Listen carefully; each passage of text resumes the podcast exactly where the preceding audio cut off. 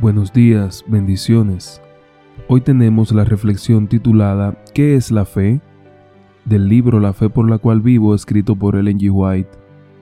Hebreos 11.1 dice, Es pues la fe la certeza de lo que se espera, la convicción de lo que no se ve.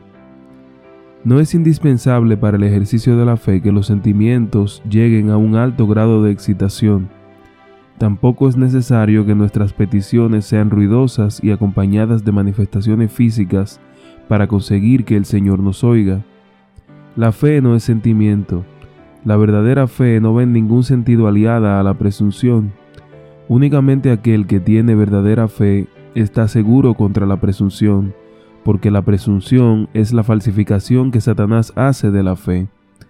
La fe se aferra a las promesas de Dios y produce fruto en obediencia.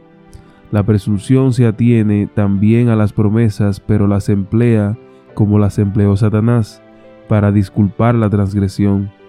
La fe habría inducido a nuestros primeros padres a confiar en el amor de Dios y obedecer sus mandamientos. La presunción los indujo a violar su ley, creyendo que su gran amor los salvaría de las consecuencias de su pecado. No es fe la que pretende el favor del cielo sin cumplir con las condiciones en que se ha otorgado la misericordia. La verdadera fe tiene su cimiento en las promesas y provisiones de las Escrituras.